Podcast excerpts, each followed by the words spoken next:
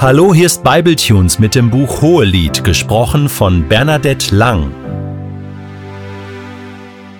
Mein Name ist Bernadette Lang und ich darf dir heute ein paar von meinen Gedanken teilen zu diesem sehr tiefen und dichten Buch der Bibel.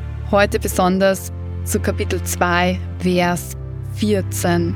Meine Taube in den Felsenklüften im Versteck der Klippe Dein Gesicht lass mich sehen, deine Stimme hören, denn süß ist deine Stimme, lieblich dein Gesicht. Eine wunderschöne Stelle. Ich muss sagen, ich liebe das Hohelied allgemein sehr. Es ist mein Lieblingsbuch in der Bibel, hat auch sehr viel zu tun mit meiner Berufung, meiner Geschichte, dass ich geantwortet habe auf den Ruf Jesu, ganz ihm zu gehören nicht in eine Ehe zu gehen, sondern in einer gewissen Exklusivität ähm, mit mein Leben Jesus anzuvertrauen. Und hier in diesem Buch wird einfach so stark die Liebe zwischen Braut und Bräutigam sichtbar. Jesus, der sich uns zeigt als leidenschaftlicher Bräutigam, der um unser Herz und um unser Leben wirbt und der sich seine Braut um einen teuren Preis erkauft. Und schlussendlich ist jeder von uns gerufen, auch da hineinzustimmen in dieses Wesen der Braut und an, zu antworten auf den Ruf des Bräutigams, der heute lauter ist als jemals zuvor. Meine Taube in den Felsenklüften. Die Taube steht für Reinheit. Sie ist ein, ein wunderschönes Wesen.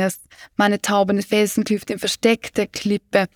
Dein Gesicht lass mich sehen, deine Stimme hören. Gott möchte so sehr unser Gesicht sehen. Er möchte uns begegnen. Das Gesicht ist etwas sehr Persönliches. Wenn wir jemand in die Augen schauen, ins Gesicht, dann kann es eine sehr tiefe Form schon sein von intimer Begegnung, wenn sich ein Blick trifft oder auch länger trifft.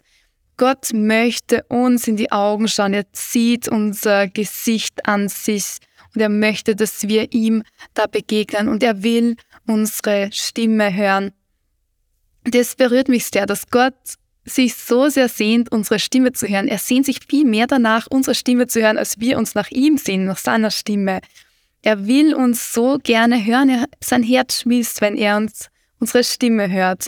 Heißt es, süß ist deine Stimme, lieblich dein Gesicht. Also Gott hat so eine starke Sehnsucht nach dieser Erfahrung, dass er unsere Stimme hört, dass er unser Gesicht sieht, er setzt sich uns aus, aber er sehnt sich noch mehr danach, dass wir uns ihm aussetzen. Ja?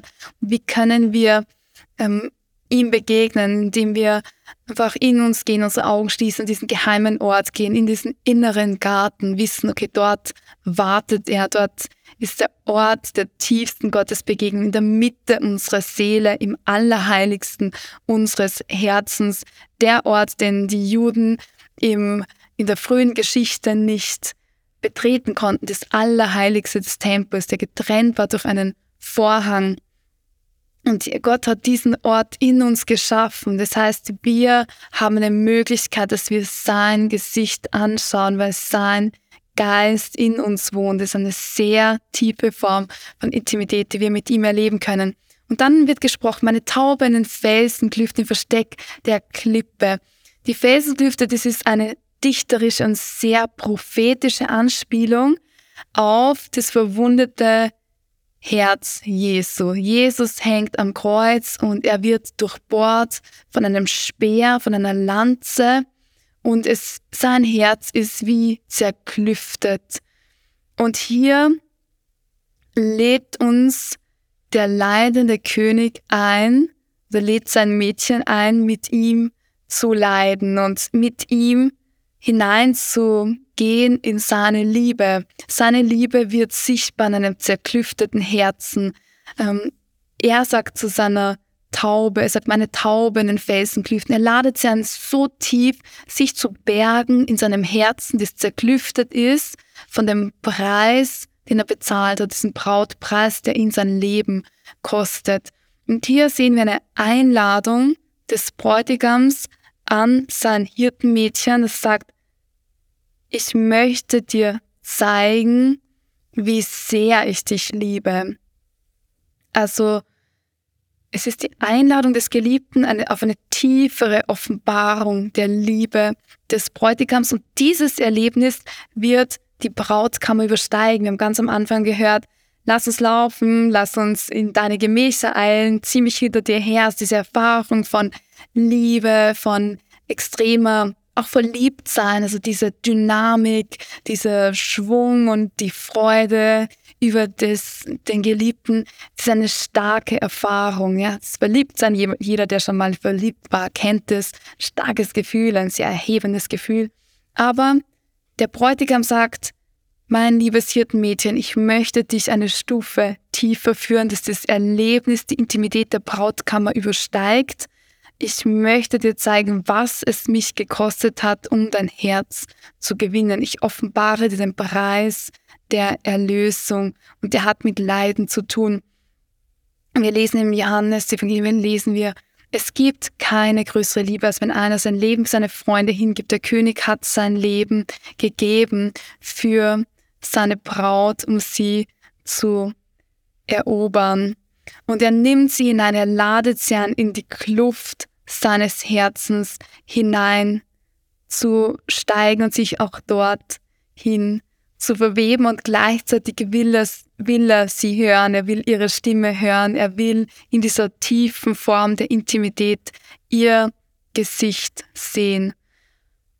Sulamit, das Hirtenmädchen, muss sich für ihre Berufung qualifizieren. Der König will sie als Miterbin seines Thrones neben ihm stehen haben.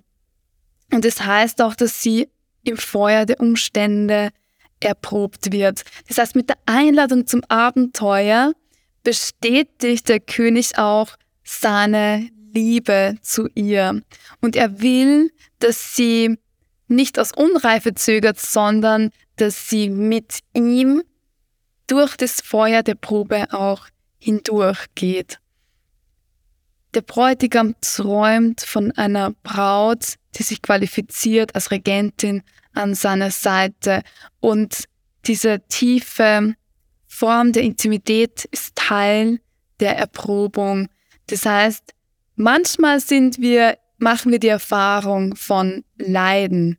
Natürlich hat Jesus schon all unsere Leiden getragen, aber dennoch ist es so, wenn wir in einer sehr, sehr, sehr tiefen Intimität mit Gott leben, le lädt er uns automatisch auch ein, der sagt, hey, du kannst erfahren, wie tief meine Liebe ist, indem du ein bisschen erahnst, wie hoch der Preis war. Und das sehen wir hier in diesem Vers durchleuchten auf eine sehr subtile Art und wir merken, da ist eine sehr hohe Dichte drin, die wir erst ein bisschen auswalten müssen. Das berührt mich sehr zu wissen, wow, das ist eine prophetische Andeutung auf das, was Jesus getan hat. Er ist der Bräutigam.